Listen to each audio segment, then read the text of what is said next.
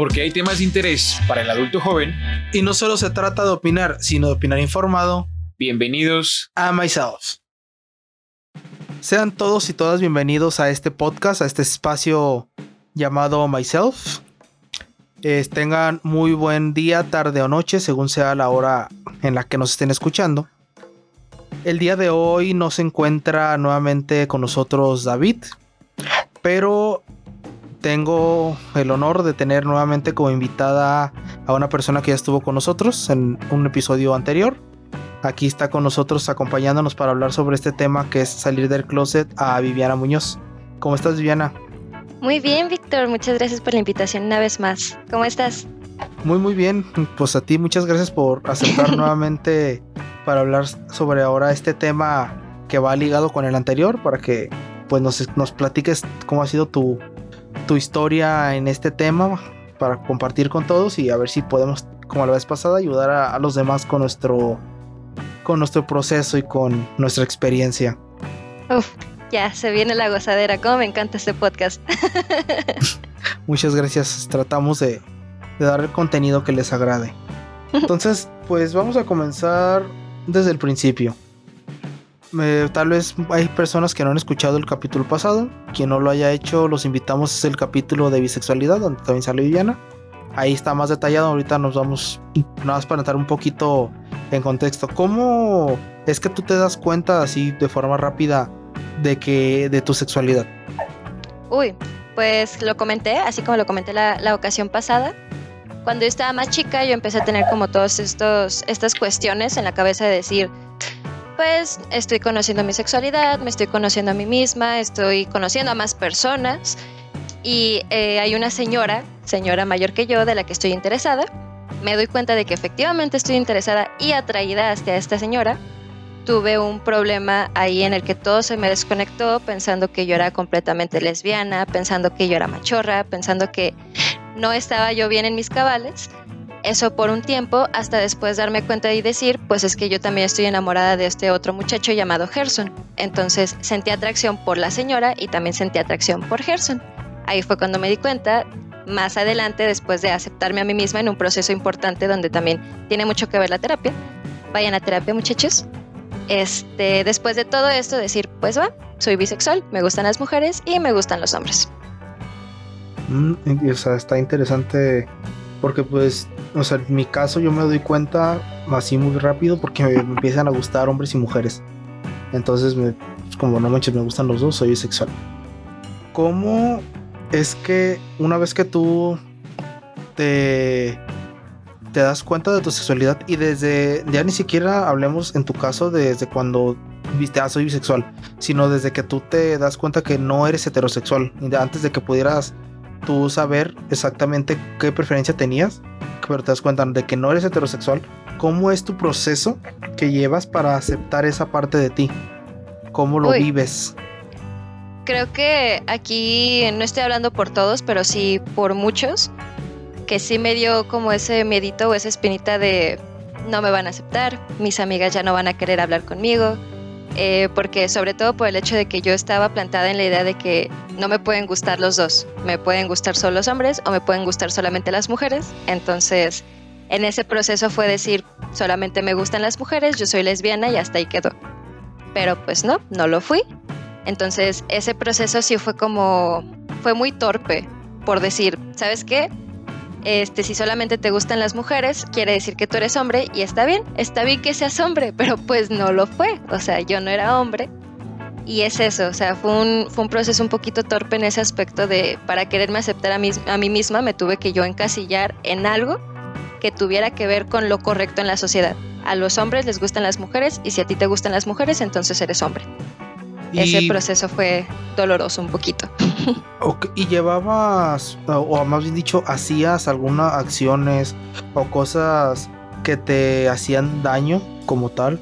O sea, no sé, formas de ser o formas de tratar a los demás o cosas que tú hacías eh, personalmente, o sea, ya tú sola, cuando no querías aceptar el hecho de que te gustaban las dos partes creo que a mí lo que me pasó cuando traté de como adaptarme a este lado masculino fue cuando yo empecé a negar toda mi feminidad. Y cuando estaba más chica, que estaba en todo ese proceso, el hecho de que no me gustara usar faldas, actualmente a mí me encanta usar vestidos, me encanta sentirme bonita, me encanta todo esto que yo no pude vivir más de chica. Yo, por ejemplo, ahorita casi no me maquillo, pero no lo hago porque no quiera, sino porque no sé. En ese momento en el que todas mis amiguitas empezaron a aprender a maquillarse y a arreglarse y todo eso, yo estaba en un plan en el que era hombre. Entonces yo no me podía maquillar, yo no podía usar faldas, yo tenía que ser machorra, yo tenía que ser expresarme así súper chola y súper... porque también agarré un vocabulario de trailero impresionante. Entonces, masculina. Muchísimo, fui muy, muy masculina. Entonces todo ese aspecto creo que fue lo que a mí más me dolió, el decir no me estoy aceptando, no me gusta lo que estoy, en, lo que estoy haciendo en este momento, pero lo tengo que ser. ¿Por qué? Porque esto es lo que se adapta a las necesidades que tengo en este momento. Tengo que ser una cosa para que me guste la otra.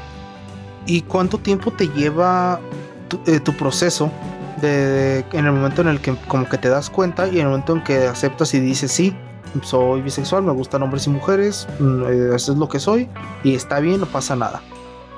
Yo creo que sí fueron dos años. Todo empezó por una semillita que me plantó un prefecto de la secundaria, que yo tenía mucho contacto con este prefecto, yo platicaba muchísimo con él y fue una persona que estuvo ahí muy presente conmigo porque yo sí le llegué a platicar sobre las dudas. Antes de que, antes de que yo aceptara mi bisexualidad, yo le platicé a él mis dudas. Y él como psicólogo amigo me dijo, pues ¿sabes qué? Está bien que te guste esto. Yo en mi mente cerrada de decir, claro que no, tú estás loco. Pero ahí, o sea, el principio, el mero principio fue cuando él me dijo, está bien que seas bisexual. Pasan dos años, que fue cuando yo ya entré a la, a la preparatoria y ya en la preparatoria fue cuando yo ya dije, oye, pues me reencontré con Gerson. Una vez que me reencontré con Gerson, fue cuando fue el, decir, pues es que sí, sí me, sí me gustan los hombres. Y ya tuve yo mis que veres con esta chava, y está bien, también me gustan las mujeres, pero fueron esos dos años en los que yo estuve súper cerrada decir, no, si me gustan las mujeres, voy a ser vato. Entonces sí fueron dos años en los que yo sí tuve como todo ese choque enorme en la cabeza de que me gusta, no me gusta, puedo tener novio, puedo no tener novio, no voy a tener nunca novia, pero soy hombre, pero creo que el mayor problema fue o recayó en las hormonas de ese momento, porque el darte cuenta de tu sexualidad a los 14 años, para mí fue casi imposible. Tuve que avanzar un poquito más a que mi mente se me estructurara. Ok. Es pues interesante cómo pasan ese tipo de cosas, esos procesos de, en la, al momento de estar viviendo esa nueva etapa en la que pues es algo nuevo, es algo que no encaja en lo que te dicen que tiene que haber y cómo tú de cierta forma te reprimes de una u otra forma y buscas pues encajar en algún lado. Sí, claro, o sea, tuve que haber reprimido toda mi feminidad y el decir no soy mujer. Y para este momento no digo que me arrepienta, porque pues son cosas que viví, ya la experiencia, todo está bien. Pero para este momento yo, por ejemplo, no me puedo, no puedo convivir con mujeres porque me cuesta trabajo. No me sé maquillar porque en el momento en el que pude haber aprendido con mis amiguitas, pues no lo hice porque pues no podía. Esas cositas que tuve que reprimir en ese momento para yo poder encajar en lo que necesitaba, dolieron un montón. Y para este momento ya están trabajadas, súper bien. Pero en aquel momento, pues no no estuvo bien. sí, te, entiendo. Eh, sí, pues no son procesos iguales. Como he dicho, no, no, no es el mismo escenario, pero pues creo que la mayoría pasamos por situaciones que nos hacen vivir esas ciertas, esas emociones. Sí, además, creo que tú eres un poquito mayor que yo, ¿verdad? Sí. ¿Tú por cuánto tiempo estuviste también con todo esto? Porque, digo, o sea, yo con lo que va con el tema de todo esto, salir del closet creo que tú lo hiciste como a mi edad. Sí, yo, pues igual nos empezamos, si quieres, desde el inicio. Yo me doy cuenta, como ya les dije, porque me empiezan a gustar a la par, hombres y mujeres. Yo estaba en la prepa. Y en ese momento que me doy cuenta que realmente sí me gustan también los hombres, eh, pues empiezo, lo niego, o sea, eso es, yo estaba muy sumido en cuestiones religiosas, yo daba catecismo, iba mucho a misa, etcétera eh, yo venía de que en mi familia pues eso no se veía como que fuera lo que debería de ser. Entonces fue como no manches, o sea, eso está súper mal. Definitivamente es algo que no debe ser. No está bien que, que lo sea, o sea, no lo soy. Lo negaba totalmente y es como no, o sea, no, no soy bisexual, no me gustan los hombres. Ahí solamente me gustan las mujeres. Y fue un proceso en el que me hice muchísimo daño porque todos los insultos que la gente te dice cuando te, te, das, se dan cuenta que no eres heterosexual, al menos yo como hombre, todas esas cuestiones que te hacen otras personas, los insultos, las agresiones, las actitudes, todo eso, yo me lo hice solo. No necesité de nadie para hacer ese daño. Yo solo me provoqué todo ese daño. Eh, yo solo me decía cosas, cosas que no, o sea, no, no seas puto, no puedes ser maricón, tú no eres joto. O sea, yo me insultaba, yo me hacía daño solo. No necesité de, de la oh. ayuda de nadie para eso. Y hubo una acción que fue la que, una de las que recuerdo que me hice muchísimo eh, más daño. Que fue en ese inter que me gustaba, que me di cuenta que también me gustaban los hombres. Me gustaban otras tres compañeras que también lo pueden escuchar en el podcast eh, que, hablamos de bisexualidad. Eh, yo lo que hice fue que, ok, te gustan tres compañeras. O sea, yo me obligaba, una, era una presión horrible a intentar tener una relación con una mujer. Este, casi, casi yo lo puedo equiparar en mi caso como esas veces que vemos al señor o al padre que lleva a su hijo a, a un lugar de esos donde bailan las mujeres. Este, para obligarlo a que vea y que hasta les pagan a los siendo niños todavía de 12, 13 años, pues para que se haga hombre y ya esté sexualmente como una mujer. O sea, yo así viví esa presión que me estaba ejerciendo yo solo. De no, es que no te gustan los hombres, estás confundido y ahora a huevo vas a estar con una mujer, vas a tener novia para que veas que no, que te gustan. Entonces, yo todo este proceso de aceptación yo también me llevé como dos años. Yo me di cuenta de mi, de mi bisexualidad a los 16 y hasta los 18 lo acepto. Y te digo, yo cuando lo acepto, yo creo que fue porque me desgasté, o sea, me cansé. Fue un punto en el que acabé tanto conmigo mismo en ese aspecto que me derroté y fue como, ok, ya no puedo luchar contra esto. Ya los ataques y todo el daño fue era demasiado, lo acepto, sí, sí soy. Ese me llevó todavía un poco de más tiempo el, el procesarlo como aceptación, pero ya, o sea, es en ese punto donde digo, ya, o sea, definitivamente sí, soy bisexual, me gustan los hombres y ahora tengo que vivir con ello y lo voy a, a tomar en mi vida como debe de, ser para continuar eh, hacia adelante. No, pues sí, se me hace súper curioso cómo es todo este asunto en el que nos tenemos que prohibir a nosotros mismos por querer encajar y por querer decir, pues es que si así es como las cosas tienen que ser, me voy a obligar. Y está horrible que nosotros mismos somos nuestros verdugos más grandes. Sí, es, es horrible. De hecho, yo me acuerdo que pues me juntaba, como siempre he juntado, pues, este, con, ya en la prepa con hombres me juntaba. Y de pronto que vamos al partido y es como, ah, pues vamos. Y, o sea, yo en mi, en mi estupidez de, no, pues que ve, te tiene que gustar porque pues eres hombre, ¿no? O sea, cuando pues no tiene nada que ver, o sea, a mí no me gusta el fútbol y no porque no sea heterosexual, quiere decir yo conozco gente que es heterosexual que no le gusta nada el fútbol. Entonces, era como, no, pues yo me forzaba inclusive a hacer cosas que no me gustaban, como ver el fútbol. Afortunadamente no caí en, en ir con muchos de ellos a tomar, no caí en eso.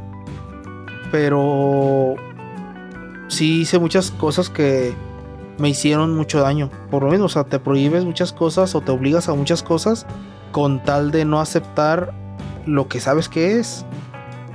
No, y de hecho no todos están, bueno, al menos yo considero que no todos están tan privilegiados como para saber qué es lo que está pasando.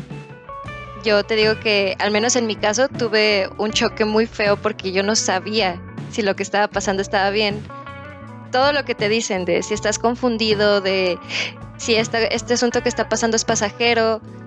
Y las cosas que me siguen diciendo hasta la fecha que ya soy abiertamente bisexual, que me siguen diciendo hasta la fecha personas, pues es que puede que no, pues es que no has tenido novia, pues es que como sabes.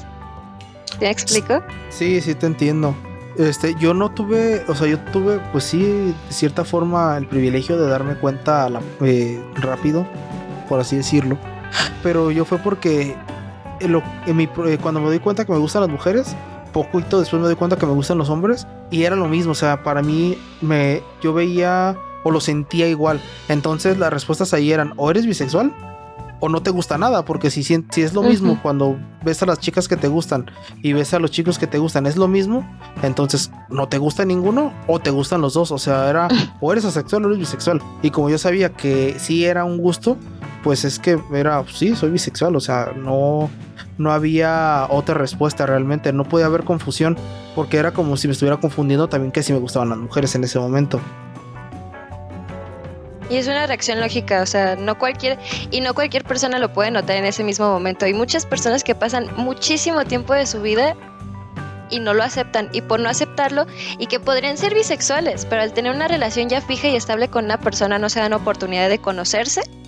Y eso pasa muchísimo, no se dan la oportunidad de conocerse y llegan a los 40, 50 años sin saberlo, sin darse cuenta, porque no se dieron la oportunidad de abrirse y pensar, puede pasar esto personas que se montan tan duro en su macho y decir, no, yo soy una persona hetero, yo tengo a mi esposa, tengo a mis hijos, tengo incluso nietos, entonces yo no puedo tener otros, otros deseos por otras personas de mi mismo género. Y fíjate, yo... No se abren y se mueren así. Yo, yo esas personas, pues sí las admiro porque tienen la fuerza para aguantar tanto. Yo digo, yo dos años y ya no aguanté, yo dos años fueron ya, me derroté, estoy, me, me autoderroté, ya eh, acepto esto, tengo que vivir con ello y empecé a trabajar eh, ya en esa parte. Esa gente que puede vivir 40, 50 años o incluso morirse así, ocultando lo que son y aguantándolo, pues qué valor y qué aguante, la verdad, porque yo fueron dos años y con eso tuve, no pude, no pude aguantar más. Oye, como apenas ahorita estoy haciendo como todo el ese mismo análisis de decir cómo lo vivirán o sea, tú y yo que lo vivimos y que nos sentimos atraídos hacia ciertas personas, ¿cómo vivirán en esas personas esa atracción? Al negarse a sí mismos que la sienten. Pues. Qué pesado. Sí, debe ser muy complicado. O sea, ponle, nosotros lo estamos hablando desde un lado de, de bisexuales. Y es como, bueno, yo en mi caso podría estar con una mujer y hacer mi vida normal, enamorarme de una mujer, tener hijos y ya se acabó el problema. Todo está bien para la sociedad. Tú en tu caso igual puedes eh, casarte con un hombre, tener hijos, hacer familia, no sé. Lo que la sociedad ve como que está bien y ya, no pasó nada. Pero ¿qué pasa con, por ejemplo, con los que sí son homosexuales? Que hacen sus vidas como heterosexuales y realmente son homosexuales. O los que lo viven y son trans, pero y deciden o por alguna razón por otra llevan toda su vida como una persona cis heterosexual. O sea, nosotros lo vemos porque pues se puede decir que tenemos como que esa salida, ¿no? Ok, me gustan los dos, me, estoy con alguien de mi sexo contrario, llevo una vida heterosexual normal y no pasa nada. Pero los que no tienen esa oportunidad, los que son eh, homosexuales, que llega, que viven aprisionados de esa forma toda su vida, pues qué valor, la verdad, qué resistencia para, pues para poder aguantar tanto tiempo fingiendo de esa forma y haciéndose daño de esa manera. Sí. Y yo creo que aquí es súper importante hacer hincapié en algo que ya se mencionó en el podcast pasado, en la ocasión pasada en la que yo estuve aquí, y era el psicólogo. Está súper bien tratarse mentalmente porque muchas veces el no conocerse a sí mismo te puede lastimar muchísimo más de lo que las personas de forma externa te pueden lastimar. Es que justamente estamos hablando de esas personas que viven así, estamos ya son personas grandes, o sea, ya es gente que nació en los 80, 70, 60 o antes. Entonces sus ideas son diferentes, la educación que recibieron era diferente, su contexto y su entorno era muy distinto, su generación era otra. En cambio nosotros pues estamos viviendo en una generación más libre, que tiene más libertades, que tiene menos miedos en, algunos aspectos. Entonces el hecho de que estemos viviendo esta etapa, esta época del mundo, pues nos permite liberarnos o darnos cuenta o aceptar las cosas de forma diferente. Ellos, muchos de ellos, o sea, sí les ha de haber tocado en ocasiones ver incluso que sus propios familiares golpeaban a personas que no eran heterosexuales o que los llegaban incluso a matar o cuestiones así. Entonces imagínate qué miedo tú decir yo no soy heterosexual, que tu propia familia te haga lo que viste o supiste que le hicieron a alguien más como tú. Ah, claro. O sea, sí es muy distinto. O sea, en mi caso, por ejemplo, en mis padres, mis tíos, yo no conozco a nadie que haya hecho algo tan grave con personas eh, no heterosexuales. Lo que es su generación, tal vez discriminaciones, tal vez actitudes, comentarios, pero ya llegar a cuestiones de unas agresiones que puedan ser graves o incluso mortales, que yo sepa, no me ha tocado. Entonces, es muy distinto. O sea, tienes, al tener esos niveles de tolerancia, si lo decimos de alguna forma, pues más amplios, pues nosotros nos sentimos como con un poco más de libertad o de confianza. Además de que pues, no es lo mismo ahorita como están los, las instituciones, lo de los derechos humanos, todo eso, a como estaba antes, que incluso eran considerados como enfermedades mentales. Sí, o sea, yo creo que al menos de mi parte se me hace muy importante admitir el hecho de que sí estamos en un punto de privilegio de decir, a mí nunca me han violentado físicamente por mi sexualidad. Y yo reconozco que hay muchísimas personas a las que sí. Sin embargo, yo estoy como en ese privilegio de decir, pues es que a mí no me ha pasado nada de eso. Si acaso hay personas pervertidas, morbosas, que sí, nada que ver, pero a mí jamás me han golpeado, a mí jamás me han... Muchas chicas lesbianas a las que las quieren regresar al lado heterosexual, las violan. Sí. Esas cositas tan, tan feas y tan fuertes que siguen pasando allá afuera, incluso ahorita, incluso nuestra generación, que ahorita ya se está abriendo todo más y hay personas que ya están, por el, por el mero hecho de alzar la voz, ya están haciendo mucho cambio. Pero todavía se siguen viviendo todas esas cuestiones que si dices, son cosas que siguen pasando hasta la fecha violan a chicas lesbianas para poderlas volver a cambiar. Hasta la fecha todavía hay lugares donde existe la terapia de conversión. Y hasta la fecha hay lugares en donde torturan homosexuales por regresarlos al lado correcto, entre muchísimas comillas.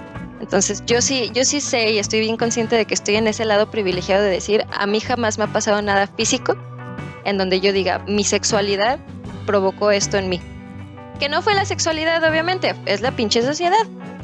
La gente ojete que hace esas cosas. estamos en el. estamos en el punto del privilegio de que los que nos hicimos daño inicialmente fuimos nosotros. No nos tocó que pasar algo como tú dices, que violencia, violaciones, torturas, cosas que sí pasan todavía en, en algunos lugares, que ojalá no pasaran, pero pues que desafortunadamente aún están sucediendo. Entonces sí tenemos esa ese privilegio de estar en ese lugar, de estar en este momento, en este punto, y que pues aunque existen prejuicios y cuestiones negativas, pues no llegamos a esos extremos. Exacto, yo agradezco enormemente tener amigos, por ejemplo como tú, donde puedo decir, esta es una zona segura donde yo estoy bien, no me puede pasar nada malo por lo que yo siento y cómo me siento atraída hacia otras personas, porque son personas que me respetan que respetan a mí, mi integridad como persona, y no todos lo tienen. Entonces yo, muchas gracias Víctor por ofrecer ese espacio también, porque realmente no todos lo tienen. No, no, no. No, o sea, no, es nada. A ti por aceptar la invitación. y en general el grupo al que, en el que estamos de amiguitos eh, es un grupo, voy a decir de verdad, yo sí tenía que un amiguito aquí, que otro allá, que el amigo de la primaria, que el amigo de la secundaria y así pero un grupo como tal no, y este grupo es muy diferente, o sea, no nos juzgamos, no pasan esos tipos de cosas. Eh, es, eh, yo nunca había pertenecido, de hecho yo cuando salgo y ahorita llegamos a ese punto, fue con este grupo y nada que ver, o sea, me sentí muy cobijado, apoyado, nada que ver. Pero a ver, entonces retomamos. Así es como son nuestros procesos para aceptar nosotros mismos que pues que nuestra preferencia sexual no era la heterosexualidad la que la sociedad dicta. Pero una vez que ya vives este proceso, que ya lo aceptas, que ya lo asimilas, que lo vives, que vives con él, que estás a gusto, ¿cómo llega, cómo vives ahora la siguiente etapa? Que es salir del closet, tal cual ahora sí ya, cómo empiezas a abordar el poder salir al mundo siendo totalmente como eres. Híjole, Creo que todo empezó desde el punto cero con dos de, mis amigas de la infancia, a las que al platicarle mis dudas, que yo les dije, no sé, no sé cómo me siento, no sé todo esto, y yo tenía ese miedo precisamente de ser rechazada por ellas dos. Cuando se los platiqué lo tomaron de una forma súper tranquila. No lo comentaron, no hicieron gran tema al respecto, fue un, ah, ok, súper bien. con ellas dos que fueron las primeras, Lizette y Xochitl, les agradezco muchísimo. Con ellas jamás hubo, hubo ningún drama al respecto. Después, eventualmente, este, creo que no fue tan difícil el hacerlo porque yo no le doy tanta importancia, ¿sabes? Yo trato de decir, mira, este es, este es mi, mi mundo, esta es mi vida, esto es lo que está pasando. Yo soy mucho más que solamente mi sexualidad. Entonces, no sé, la siguiente etapa de decir, pues ya, ya que empecé a salir con otras personas, no fue tan complicado. Porque mis amigos, te digo, no le, no le dieron tanta relevancia. Y aquí entra algo súper, no sé, está, está interesante porque yo con mis papás, que son personas a las que amo muchísimo, yo no he salido del closet con ellos. Entonces, esa etapa específica yo todavía no la he vivido. La viví con, con, con otras personas también importantes con un exnovio que tuve de tres años con el que sí fue complicado, pero con mis papás esa etapa yo todavía no la he vivido. Entonces vamos a, te vamos a poner un filtro en la voz y vamos a quitar tu nombre, Paco, por si lo escuchas, que no se entere. vamos a poner la voz de de Anonymous para que no que se escuche así como Sí, para, para cuando lo escuchen mis papás que no sepan que soy yo. Fíjate, no es que, por ejemplo, esto se me hace un acto de mucha valentía el hace decirlo de forma pública en un podcast que no tiene difusión, pero que no sabes si por alguna razón al rato puede llegar con tu familia. Entonces. Sí, ojalá. Si llega, ya chingué. que se enteren por ya aquí. Lo, ya lo hiciste desde aquí. Porque si yo con, con muchísimas personas, como te digo, súper importantes, tuve miedo con un, con un exnovio porque él es un hombre, lo era, ya no. A lo largo de los años se empezó a deconstruir, empezó a entender muchísimas cosas, pero en su momento con él sí fue muy difícil. Pero con las otras personas, te digo, mis amigos de la secundaria, mi mejor amiga de la prepa, personas de la, universidad que actualmente conozco, no le dieron nada de importancia. Y no es que no le dieran importancia por ignorarlo, sino por decir, ah, pues chido, ¿sabes? De que en algún momento puedes que, puede que llegues con una novia, no hay problema. Puede que llegues con novio, tampoco hay problema. A nosotros ni nos va ni nos viene lo que estés haciendo tú con tu vida. Entonces, en ese aspecto, esa fase, súper bien. Con mis papás, si lo escuchan, los amo mucho. Espero que me sigan queriendo igual. Fíjate que es curioso porque yo sí ya, mis papás ya lo saben. ¿Tú cómo lo, cómo lo viviste? O sea, ¿cómo viviste esa segunda parte de yo ya lo acepté como lo, lo va a aceptar mi familia? Fíjate que yo me doy cuenta, lo acepto. Y una vez que lo acepto, empiezo ahora con el miedo de cómo lo voy a decir a, al mundo en general. Eh, primero era hacia todos, o sea, me daba muchísimo miedo que se enterara cualquier persona.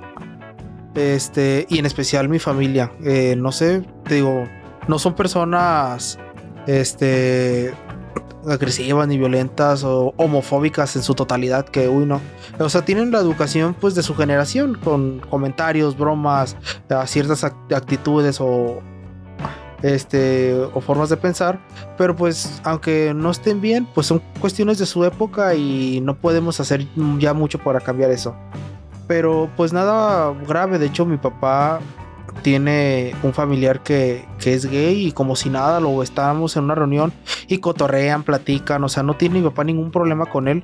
De hecho, mi papá lo ha dicho que él respeta mucho a, a, él porque a él sí le tocó vivir cuestiones de violencia por su preferencia.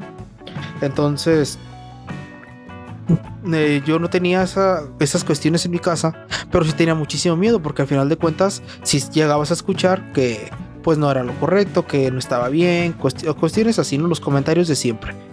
Entonces yo tenía muchísimo miedo que se enteraran en mi casa, mi familia. Y para que mi familia no se enterara, yo quería que no se enterara nadie, porque dije, es que si se enteran aquí, alguien tarde o temprano puede salir de aquí y llegar a oídos de mis papás y pues no quería. Entonces yo tenía un pavor porque se enterara cualquier persona que pudiera llegar a esparcirlo. Entonces yo me doy cuenta, duró así tal vez unos meses, tal vez cinco o seis meses. Y me llega una, o sea, era mucha la presión. Entonces yo le platico a quien fuera mi mejor amiga en aquel momento y todo chido, no pasa nada. De hecho era hasta ya divertido porque ella me dice, ah, qué chido, yo voy a poder hablar de hombres con alguien. Porque como no tenía muchas amigas, este, me decía, es que no manches, no, puedo, no tengo amigas, son bien delicadas. Y cuando yo le dije, no manches, ya voy a poder platicar ahora sí de hombres. Y ya, o sea, me agarró como su amiga oficial. Entonces, este, le platico a ella. Y ya, o sea, ya tenía pues a alguien, ¿no? Este, así lo viví un tiempo. Y poco a poco la presión me consumía. Era como una pequeña olla de, presión. Que pues llegaba a un tope, le liberabas un poco la presión y otra vez se calmaba y así. Entonces, cada cierto tiempo que, o cada, cada vez que me sentía como con esa necesidad de sacarlo, pues le decía a alguien de confianza. De forma que en los siguientes cuatro años, después de que me doy cuenta, hasta que decido hablarlo con mis papás, pues poca gente lo sabía, lo sabían algunos cinco o seis nada más, que, que me dieron la confianza para podérselos expresar. Y pues con ellos pude mantener un poco mi estabilidad emocional, si lo podemos decir de alguna forma. Hasta que llegó un punto en el que yo ya tenía 22 años, ya estaba, pues ya tenía más madurez, ya estaba estudiando eh, ingeniería, ya, ya tenía un trabajo estable, o sea, ya tenía otra, otro entorno, otro momento de mi vida, ya no era un estudiante que estaba en la prepa, etc. Entonces, yo empiezo a conocer a, al que es ahora mi, novio. Y lo conozco, o sea, lo conozco en este mismo grupo, como en el grupo, como alguien más del grupo, con cotorreo chido, pero pues ahí yo desde que lo vi me empezó a gustar. Entonces empiezo a hablar con él más y más y más y o sea, empiezo pues a ver que se puede dar algo con él. Entonces cuando llega un punto en el que me doy cuenta que sí, sé, o sea, no que parece que va a haber algo, sino que me doy cuenta que, oye, es que estamos a nada de sí ser algo ya. Es que me empiezo a sentir muy mal porque me cae un como un golpe de no manches, es que no puedo ocultarlo, o sea, es injusto para él, es totalmente injusto que lo oculte, que finja que no existe, que lo presente como mi amigo, o que lo presente como un desconocido, que finja que no está, porque no se vayan a dar cuenta los demás y no se vayan a enterar ni su papás. O sea, el peor escenario para mí era que se enteraran y su paz. Dije, es que no, o sea, es, totalmente injusto que si él está poniendo de su parte para estar conmigo, si él está interesado en mí, si es, o sea, es totalmente fuera de lugar de mi parte que yo le haga esto. Entonces me armo de volar como puedo, pero en este inter que me siento así de mal, pues yo lo reflejo en mi casa, eh, esa, esa sensación, esa depresión, esa angustia que yo traía de forma que mis papás, pues de pronto es como, ¿qué tienes? ¿Qué te pasa? Y yo, no, pues nada. Hasta que ya un día de plano es como, no, o sea, ya no aguanto. Y los me acuerdo, fue un viernes santo, o sea, me acuerdo perfectamente. Eh, les pequé peor que comer carne, ya es. Me acuerdo perfectamente, fue un viernes así de, de Semana Santa. Estaban mis papás, estaban los dos en su cuarto. Me acuerdo que estábamos preparándonos para irnos a algún lado, no me acuerdo. Porque me acuerdo que papá había salido de bañarse. O sea, me acuerdo porque íbamos a ir a algún lado. No me acuerdo si a una reunión de una familiar o a dónde íbamos a salir. Pero estaban ellos en su cuarto, ya estaban arreglándose para irnos. Y no, pues saben que, este, ¿puedo pasar? No, pues que sí. Y ya, o sea, lo, hablé con, con ellos de, ¿saben qué? Pues lo que pasa es que, pues yo soy bisexual. Y yo me di cuenta, y les platiqué, o sea, yo me di cuenta desde que tenía 16 años y eh, durante dos años estuve así, yo no quería aceptarlo y y pues he pasado desde entonces hasta ahorita que me animé a hablarlo con ustedes, porque ya no estoy a gusto, no me siento a gusto. En ese momento yo estaba en uno de mis peores momentos eh, en general, por muchísimas cuestiones. Entonces ya ni siquiera estaba a gusto en mi casa porque pues yo me sentía como prisionero, como incómodo porque les estaba ocultando eso a mis papás. Yo sentía como si no estuviera siendo yo en mi casa. O sea, era demasiado incómodo, entonces no era yo en ningún lado. Entonces ya lo hablo con ellos y pues mis papás me reciben como ojalá todo, todas las personas que, que no son heterosexuales lo, pudieran vivir. Es, no pasa nada, sigue siendo nuestro hijo, te seguimos queriendo igual, sigue, seguimos estando orgullosos de ti. Mi papá, que es con quien yo lo pensaba que iba a ser un poco más complicado, lo tomó pues bien. De hecho, el, eh, sí llegó a hacer un comentario que fue como de, bueno, por, puede que estés confundido. Pero en ese mismo momento él mismo rectificó, fue como, no, pues que ya nos dijiste que desde los 16 y todo eso, entonces pues no. O sea, en, eso, en ese mismo momento él dijo, no, pues sí, o sea, no, no, ya no lo dudó. Entonces, yo hice algo con ellos. Para esto, poquito antes, como unos tres o cuatro días antes, yo decido contárselo a otras personas que eran muy allegadas a mí de mi trabajo, que hasta la fecha son este, eh, muy allegados a mí, que les mando un saludo a, a los cuatro, este, a Jorge, Augusto, Jera y César.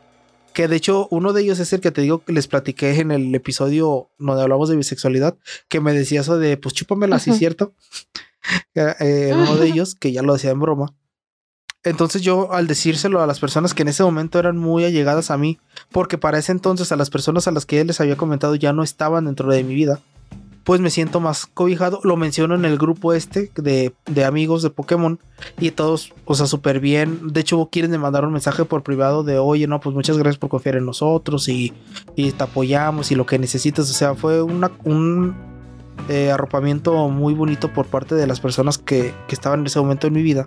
Entonces cuando lo hablo con mis papás y mis papás lo toman pues bien, o sea, no pasa nada, pues eh, lo vivo muy chido, o sea, es como, ok, ya no, no pasa absolutamente nada.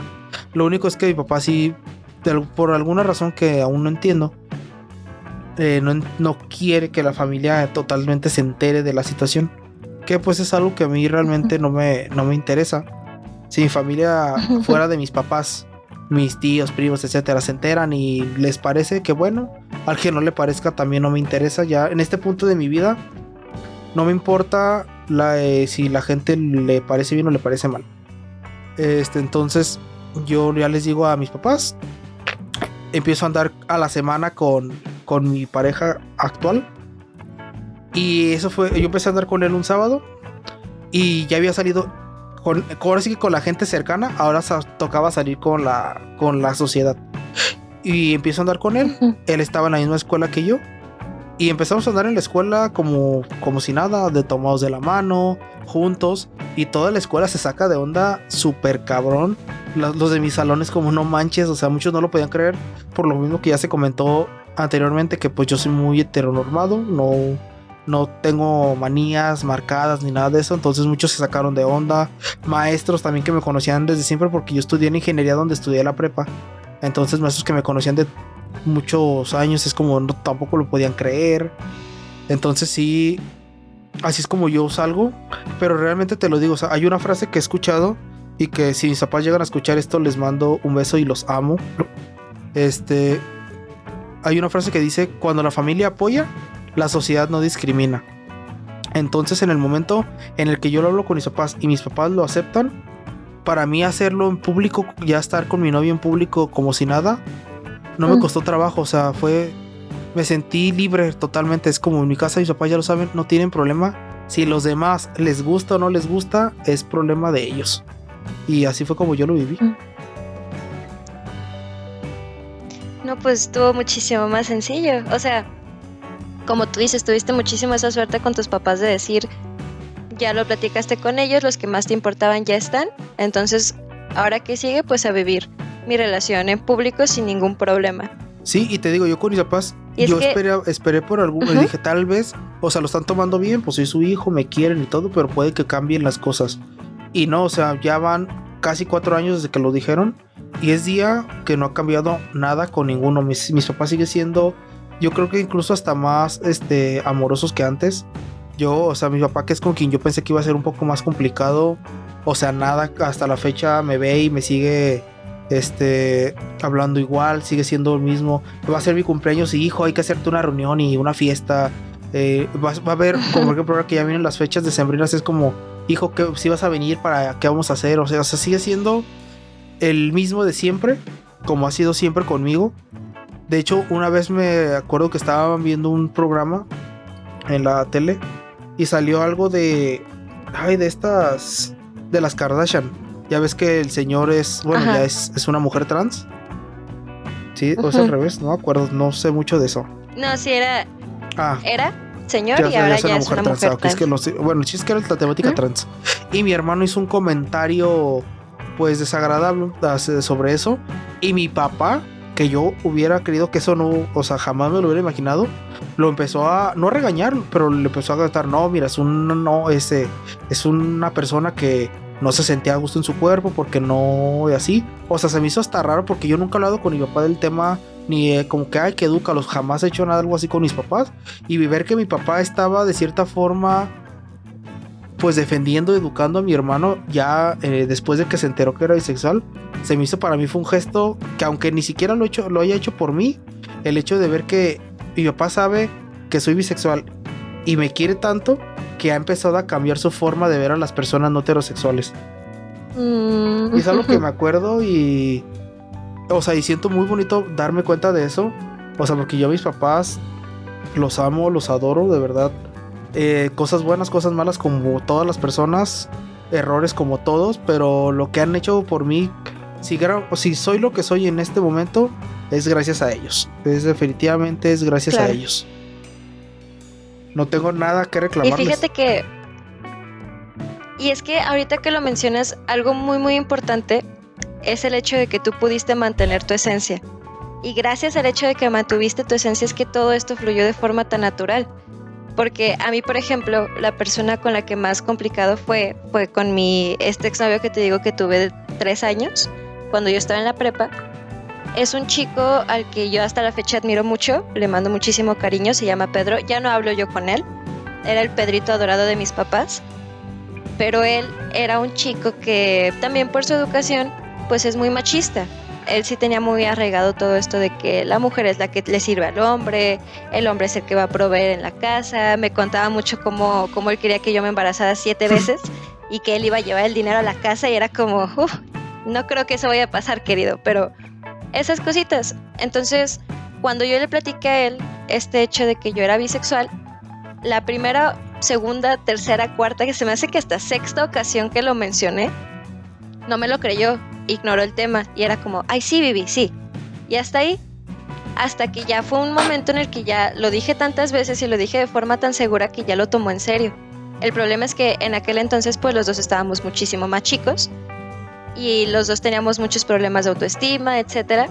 Entonces la forma en la que él lo tomó fue, primero te voy a ignorar, esto que me estás diciendo no es real porque eres mi novia y como a mi novia le van a gustar las mujeres. Entonces no es así.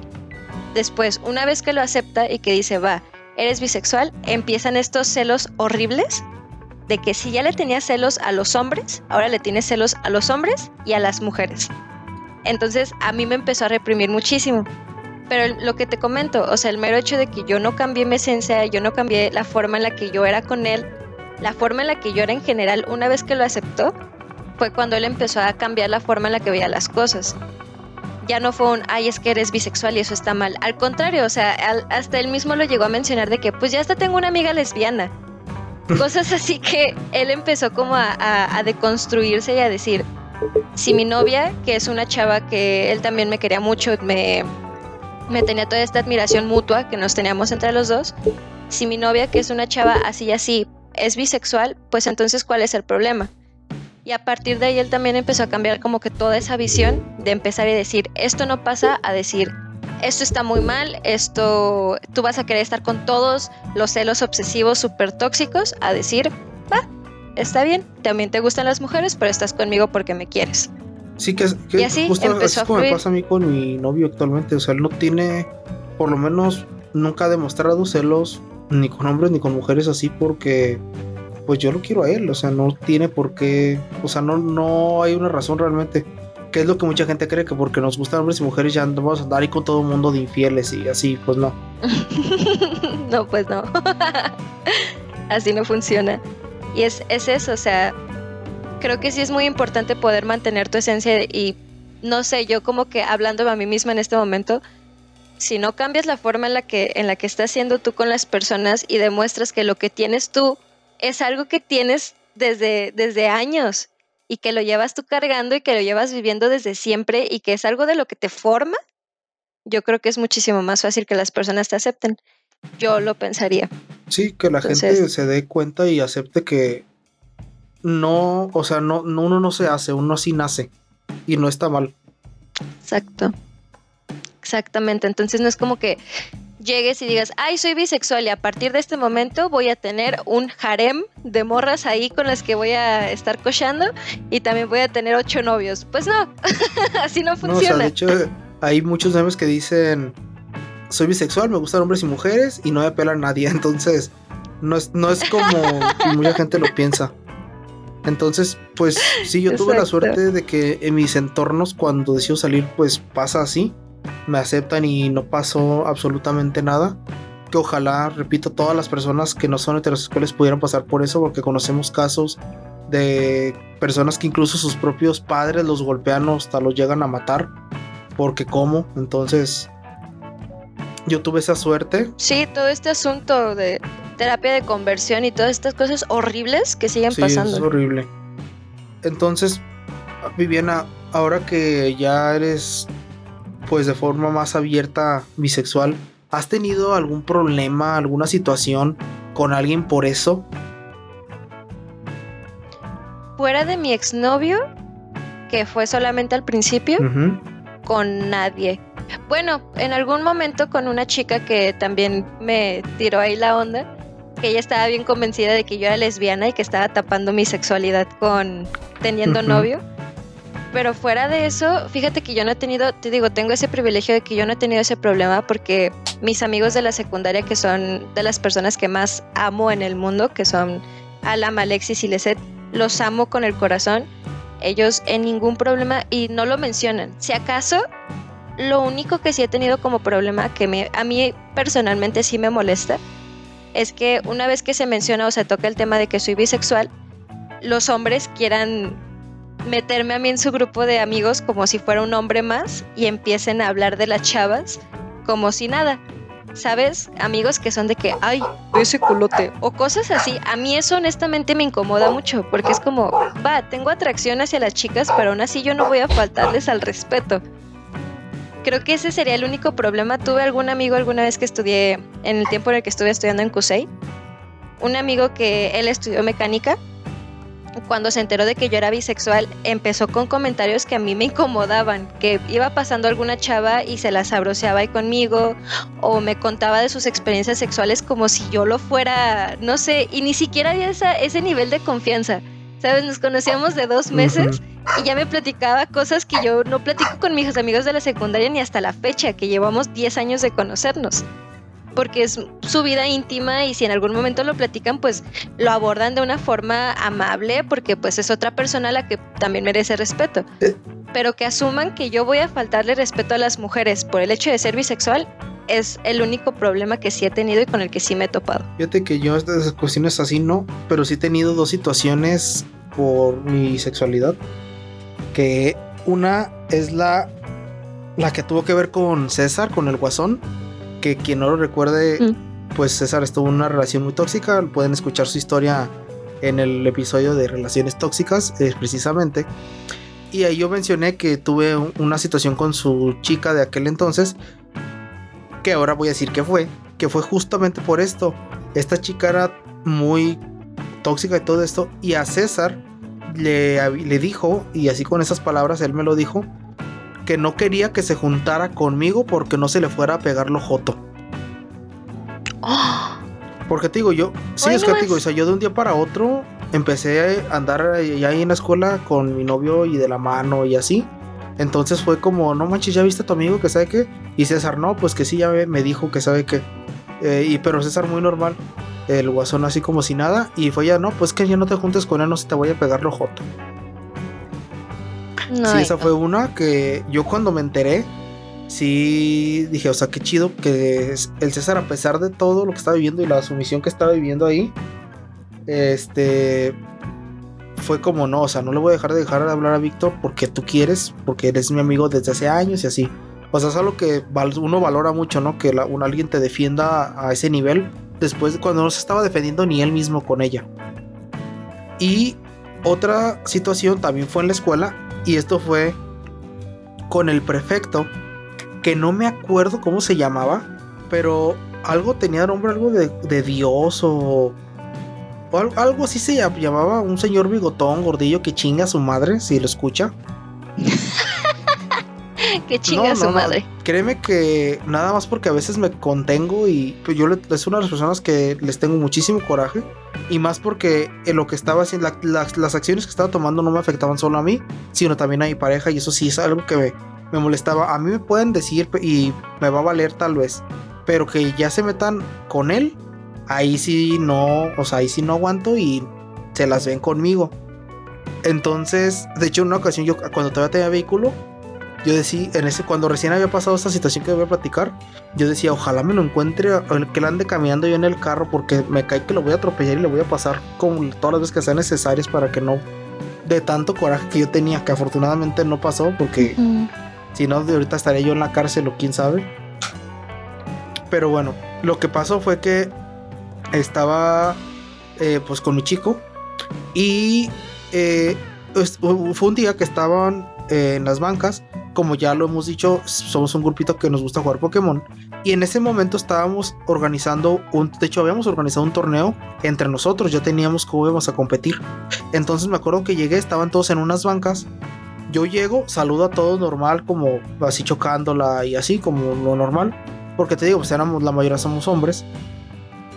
Los saludo a todos, con la única diferencia es que a él le doy le, lo saludo de beso y le doy ni siquiera una cosa así que tú, hay un beso de lengua, nada, o sea, simplemente, sí, un piquito, como usas, me senté y haz de cuenta, o sea, cualquier persona que nos haya visto sentados ha de haber dicho que éramos nomás una bola de frikis y ya, porque estamos todos metidos en nuestra consola, eh, ahí haciendo nuestros equipos y oye, eh, esto que hace y este con este y este contra esto, ¿cómo ves? Así estamos metidos totalmente en lo del torneo, en lo del juego como a los 5 minutos llega el prefecto. O sea, no estamos abrazados ni nada, estamos sentados con nuestro juego. Y nos dice, oigan ustedes dos, y volteamos, ¿pueden venir? Y si, oigan, vi que se saludaron de beso y, ajá, ¿no? Y nos llevó a prefectura. Hasta eso no nos ofendió, no nos dijo ninguna grosería, no, o sea, no fue, no fue un maltrato. También no le voy a inventar cosas que no son. Pero sí fue muy no, pues es que esta, esto que les digo a ustedes, se los digo a todos, no es discriminaciones, se los digo a hombres y con mujeres, mujer con mujer, a todos. Estas actitudes pues saben que no están permitidas, en el reglamento viene, que no se puede, que sabe qué, bla, bla, bla. Este, se los digo pues para que lo tomen en cuenta, que lo sepan. Este, no les voy a... Ah, todavía nos hizo el paro, no les voy a levantar ningún reporte ni nada. Nada más pues si me permiten sus registros para tener yo aquí el antecedente de que ya hablé con ustedes del tema te digo, no fue grosero, no fue nada, pero sí fue un acto de discriminación. Total, eso nos dijo, ok, yo en ese momento no dije nada. Me aguanté, dije, ok, se la voy a tomar por buena ahorita. Saliendo de ahí, terminamos lo que estamos viendo del torneo. Ya me, tuve mis clases. Ya eh, estábamos en, turnos contrarios. Él, mi pareja estaba en la mañana y estaba en la tarde. Este, entonces él pues ya se fue a su casa. Yo estaba ya en mis clases. Tenía horas libres y así. Y me agarré leyendo y saqué, descargué todos los reglamentos para alumnos que había. Y los leí todos y no encontré absolutamente nada de lo que él dijo. Y dije, a ver, este cabrón me está inventando cosas. Me fui a, al departamento de orientación escolar. Pregunté, oigan, un reglamento que estipule los comportamientos entre alumnos, bla, bla. No, pues el de alumnos que está en la página. Y pero aparte de ese no hay algún otro. No, es el único reglamento. Perfecto, lo dije, no aquí ni nada. Y me fui a control escolar. Oigan, un reglamento para que estipule lo de los alumnos, cómo se comportan.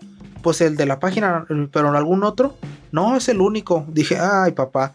En eso, el control escolar estaba justo enfrente de la oficina del director. Volteo y estaba el director en su oficina y estaba él solo. Para esto, abro paréntesis, a mí el director ya me conocía porque había pasado una situación que eh, la escuela hizo cuestiones, si lo tomamos de una forma objetiva, ilegales. Eh, eh, hacia los alumnos no nos respetaron el reglamento, nos cambiaron cuestiones de evaluación y así, que no deberían de haber hecho como lo hicieron. Entonces yo junté firmas y en ese momento ignoré a todos los escalones, no fui ni con el ni con el coordinador, ni con el, encargado, ni con el jefe de nada. Me fui directito de la dirección que era pues la autoridad más alta en el plantel. Entonces, poco después de eso, hay entregas de reconocimientos y también me ve ahí en los reconocimientos. Entonces ya me conocía. Entonces, bueno, regreso. Me doy la vuelta de control escolar, veo que está solo y veo que no hay secretarias. Y las secretarias ahí en la escuela son la barrera para que puedas llegar con los directivos. Porque es como, no, no puedes llegar, está ocupado. no, es que no. No, es que para qué. Y no te dejan. Y ese día no había ninguna secretaria, estaba él solo en su oficina. Entonces le hago una seña, me voltea y le pregunto si puedo pasar. Y me dice, pásale, paso, me siento y le digo, ¿cómo está? ¿Sabe qué? El prefecto así y así nos dijo esto, esto, esto y esto. Yo ya revisé los reglamentos. Este, en ese momento mi pareja estaba casi al final de su carrera, pero él estaba ya a un nivel, eh, él era de nivel preparatoria, de nivel tecnólogo, ya estaba casi al final y yo estaba al inicio de la ingeniería. Entonces eran niveles, entonces leí los dos, los dos reglamentos, tanto el de su nivel como el del mío. Que la diferencia es que el de él dice tecnólogo y el mío decía ingeniero. Era la única diferencia. Bueno, y en el de ellos estipulaban en algunas cuestiones académicas lo de los padres, porque así ellos eran menor de edad la mayoría. Bueno, y por lo menos en la primera mitad todos eran menores de edad. Entonces, ¿sabe qué? Hablé eh, y leí los reglamentos y no encontré nada. Y como yo sabía que él venía del plantel matriz, de la parte de central de reglamentos y documentación y todo eso, le dije, yo sé que usted viene de allá, ¿hay algún papel, algún documento, algo que establezca que entre alumnos sin importar su género, su sexo, no puedan tomarse de la mano o darse un beso o así. No, es que no, eso está mal. Porque lo único que viene en el reglamento es que el alumno debe de apegarse a las conductas que rigen la sociedad para como una como un comportamiento de bien común, algo así. O sea, no estipula nada más, simplemente que te tienes que portar pues como un buen ciudadano y ya. Entonces fue como, no, es que esto está mal, voy a hablar con él, bla, bla, bla. Él debe de entender que ya no es como antes, que ahorita estamos en cosas diferentes, que debe de abrir su mente, etcétera. Qué bueno que me dices tú, aparte como, contigo que eres un alumno destacado y que no tienes problemas y que sabe que... Así pasa. Poco después el pinche viejo este nos estamos, mi novio y yo estamos en una banca y yo estábamos platicando y yo solamente tenía mi brazo abrazándolo encima de él así por los hombros, nada más no estamos haciendo absolutamente nada. O sea, fácil podría estarle dando un abrazo porque era su cumpleaños. Total que nos vio el prefecto, se arrema y ya ahora sí viene enojado. ¿Qué no le he hablado ya con ustedes? Y yo sí, ¿qué tiene? Ya les había dicho que esto no y que sabe qué. Y yo, y por, y ya, y, o sea, ya tenía todas las armas para defender. ¿Y por qué no? En el reglamento dice, ¿en cuál reglamento? En el reglamento de alumnos no viene nada de esto. Nada más dice que el alumno pues debe de comportarse de cierta forma y esto no, esto no entra dentro de ninguna eh, regla que estemos rompiendo. No, es que esto no es un parque y que no, pero no estamos haciendo nada malo. Pues aparte, en ese, en otra banca había una pareja de hombre mujer. dije, ellos están a mí, véalos cómo están y no les dice nada. Y no, que sabe qué, Total que le dije, mire, muy sencillo, yo ya estoy, hablado con el director y me dijo que le iba a hablar con usted. Y te vas hizo pendejo. ¿Con cuál director? Le dije, pues, ¿cómo que con cuál? Con el de la escuela, con Nemesio. Porque se llamaba Nemesio. Con Nemesio, ¿cómo que con cuál? Le dije, si quiere, yo ya hablé con él. Si quiere, ahorita, pues si quiere, vamos y hablamos, hablamos con él y aclaramos esto de una vez. No, no, no, no es necesario. Ahorita está en junta. ¿Para qué lo interrumpimos por esto? Pero pues nada más para saber aplicarlo para todos. Y se fue enojadísimo. Eh, y desde ese día, este, ah, mi pareja pues salió este, yo seguí, continué porque yo apenas había iniciado, tenía poco, eh, estaba al inicio de la carrera. Y desde entonces me veía con unos ojos que si fueran pistolas, hubiera matado. Yo no sé qué pasó después. Ya después me enteré que si llegó, que él fue y se quejó con la jefa de, de no, era la jefa de, algo educativo. Que, y la jefa le dijo que pues no, que él estaba mal, que no podía hacer nada y que, que le bajara de voz porque eso podía llegar a caer hasta derechos humanos. Entonces, eso fue lo que me tocó vivir con ese, funcionario público como fóbico. Y pues lo de esta chica que le quiso prohibir a César que se juntara conmigo porque no se le fuera a pegar lo joto. Ay, no. Desde este podcast, señor Bigotón, chinga su madre. Sí, de que no ve que. A pesar de lo que ha pasado, el tiempo que ha pasado, sí le sigo guardando coraje. Y es por eso, porque él se metió con él. O sea, si me, hubiera agarrado a mí solo, después, oye, te vi que besaste a un chico. O sea, entre él y yo no hubiera. Ah, sí, hombre, no estés chingando. Pero ya cuando se metió con él, cuando. Ah, tu registro porque es un antecedente. Entonces, o sea, fue cuando dije, no, o sea, ya. No te voy a permitir, no te voy a dejar. Y me, me defendí. Ahora sí que con su propio reglamento. Mm. Es que sí está, o sea, sí está horrible que las personas por sus propias creencias vayan y hagan cosas y que peor tantito, que tengan ese poder. O sea, que él como prefecto pudiera dañar a tu chico de esa forma tan directa.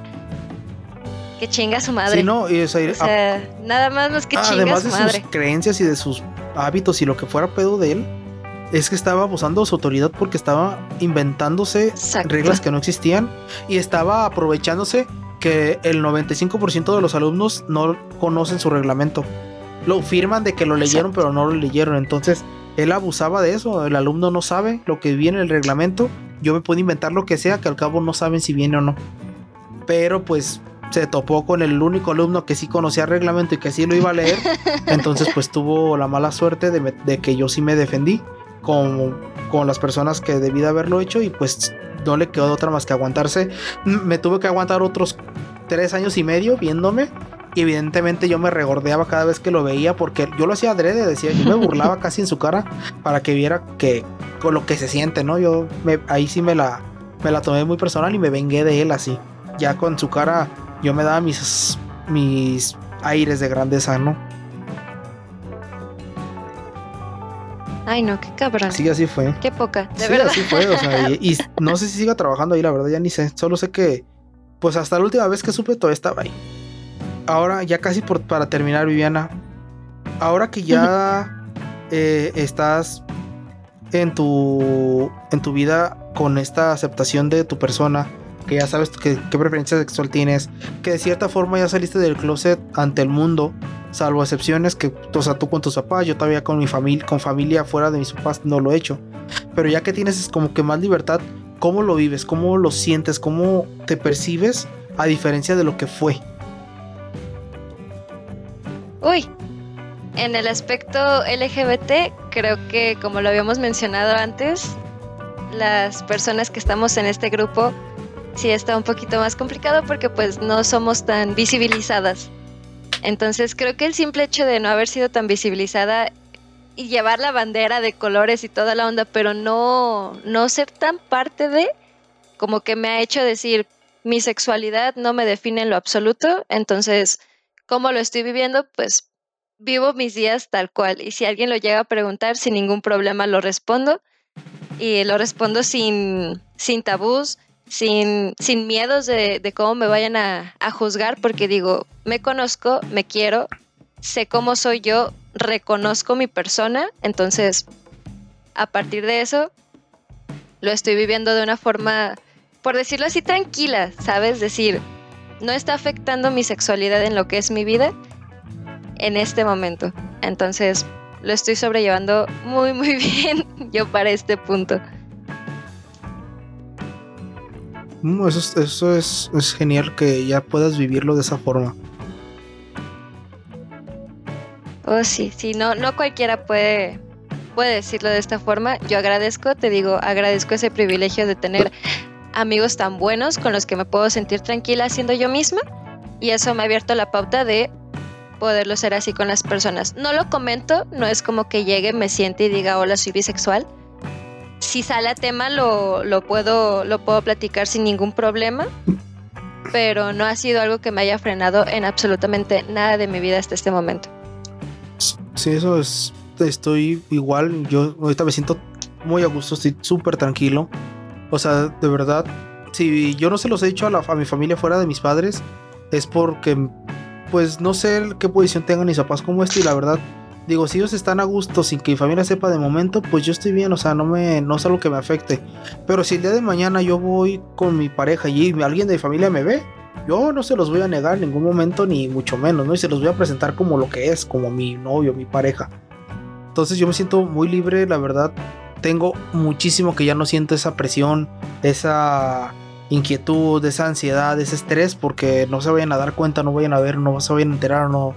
O sea, nada, ya me siento súper libre, súper a gusto.